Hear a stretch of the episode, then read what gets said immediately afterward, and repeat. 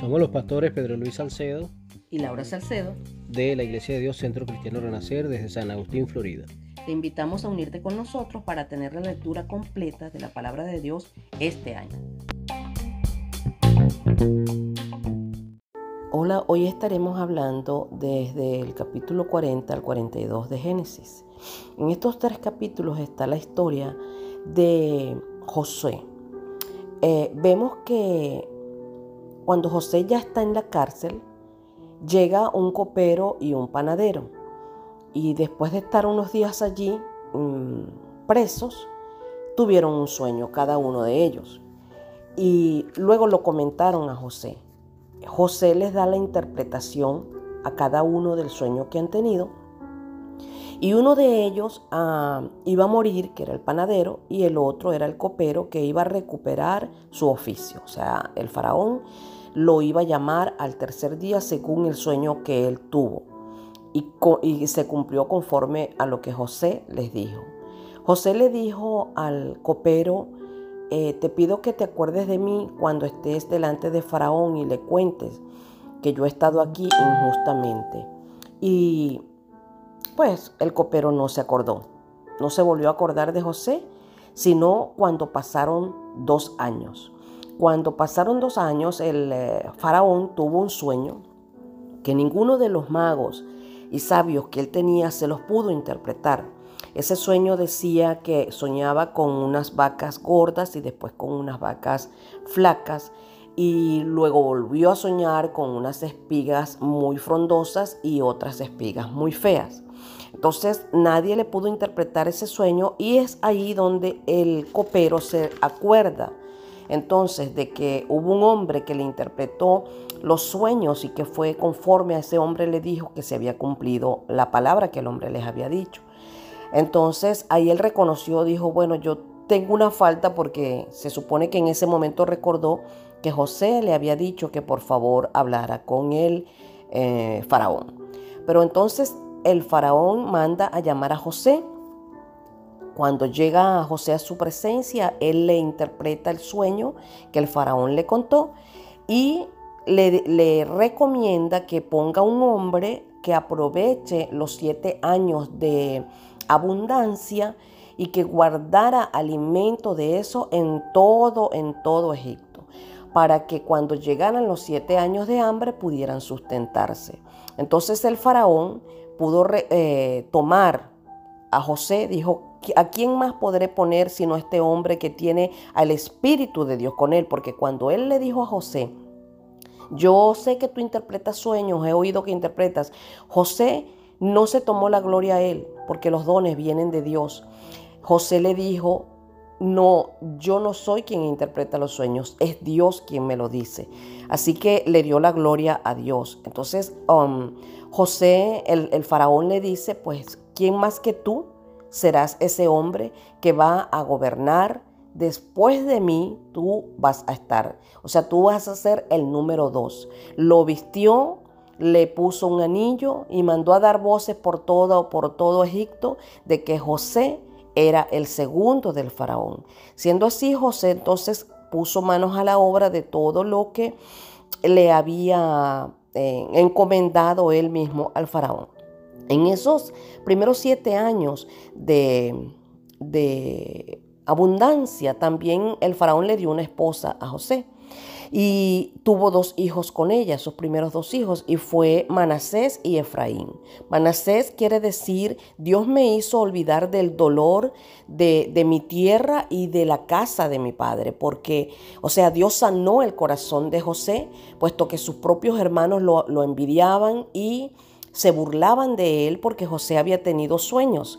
Uh, y aprovechó la ocasión para recordar que cuando los sueños vienen de Dios, o sea, cuando es Dios que tiene un propósito con tu vida, no importa que los mismos que estén cerca de ti van a reírse. Le pasó a Jesús, le pasó a José y le pasará a todos aquellos que seguimos al Señor.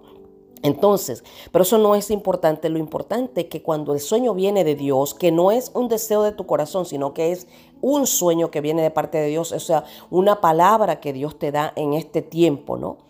De gente que verdaderamente pueda dar testimonio de que son profetas del Señor, que hablan de parte de Dios. Dios todavía sigue dando palabras. Eso, eso puede ser para nosotros como el sueño de Dios en nuestras vidas. En este caso José lo tuvo, él fue quien soñó, o sea, no tuvo culpa él de soñar lo que Dios quería que él pasara, ¿verdad? Y cumpliera en la vida. Entonces, es diferente el sueño de Dios a la intención del corazón de los hombres. En, eso es bien importante saberlo. Como hijos de Dios debemos seguir el sueño de Dios en nuestras vidas, porque a veces los deseos del corazón nuestro no van con el propósito que Dios tiene para cada uno de nosotros. Total que Dios, eh, José le puso al muchacho Manasés, porque fue su corazón sanado de toda herida, de todo maltrato, de todo mal recuerdo que él tenía de su tierra y de la casa de su padre. El segundo que nació se llama Efraín, le puso Efraín y Dios, le, eh, José dijo, Dios me hizo eh, fructificar en tierra em, extranjera. Así que ánimo para todos los que están ahora mismo en, en tierra extranjera, porque Dios cambia la aflicción por gozo, Él cambia la tristeza por alegría, Él cambia el dolor por sanidad, Él cambia la muerte por eh, vida y vida eterna, ¿verdad? Entonces, Así terminaron esos primeros siete años recibiendo José esos dos muchachos y toda la bendición, o sea, cumplido el sueño que Dios le había dado. Así que empiezan los siete años de hambre y llega un montón de gente de todas partes a buscar comida a Egipto.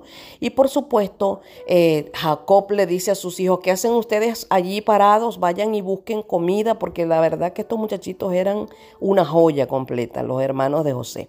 Pero fíjense que Dios tiene misericordia hasta de esas joyas. Entonces los muchachos se dispusieron, fueron allá. José al verlos los reconoce, por supuesto, los eh, inventa allí una historia de que ellos son espías y qué sé yo, los mete presos por tres días y allí luego al preguntarles por su papá y si tenían otro hermano, los muchachos que no tienen voz propia ni tenían una palabra, o sea, no eran personas de integridad, por así decir, no les queda más que tomar el nombre de su padre. Dice, nosotros somos hijos de, de, de nuestro padre, un hombre de renombre, todo lo demás, y tenemos, somos dos hermanos, uno se desapareció, José debería estar diciendo por dentro, no me digas. Uno se desapareció y el otro está con mi padre, no lo dejó venir con nosotros porque Jacob no confiaba en esos hijos. Qué triste es esta parte de la historia donde tienen eh, participación Jacob y sus hijos. Jacob por demostrar un amor preferencial entre los hijos y los hijos por no querer ser hombres eh, dignos de ser hombres, ¿no? Entonces, bueno, se completa la historia de cuando eh, Jacob, ellos le dicen, no, si yo, si nosotros regresamos, tenemos que regresar con ese muchacho, porque si no, pues él nos llamó espías, eh, nos devolvió el dinero, y o sea, los muchachos estaban asustados, pero en esos tres días que ellos estuvieron allí, y fíjese que llama la atención porque fueron tres días, tres días tuvo Jonás en el, en el vientre de un pez. Tres días estuvo el Señor allí para resucitar venciendo la muerte. Estos muchachos que eran una joya se convierten de verdad en joyas, porque allí ellos se dan cuenta y dicen, nosotros fallamos ante Dios, nuestro hermano que, que pedía misericordia de que no lo vendiéramos, de que no, de que no lo echáramos a ese hombre a, esos hombres que aparecieron después de, haberlo eh, colocado en ese pozo hondo, em, lo vendimos, o sea, ellos estaban claros del mal que le habían hecho a su hermano. Y allí José los, los, escuchó porque habían intérpretes allí, los muchachos no sabían, pero habían intérpretes y fueron y le dijeron a José todo lo que ellos estaban diciendo. Y dice la palabra del Señor que José lloró mucho, se, fue a un lado y lloró porque, por supuesto, recordaba todo lo que había acontecido. Pero la misericordia que José tuvo es la misma misericordia que tiene el Señor hoy día con nosotros, ¿verdad? Que aunque le fallemos, aunque hagamos cosas que no son a veces honestas, Dios siempre nos ayuda y nos perdona. Así que cierra la historia diciendo que eh, ellos regresaron a su casa con alimentos y claro, con una encomienda de que la próxima vez debían llevar a su hermano menor con ellos. Esta es la historia desde el versículo, desde el capítulo 40 al 42.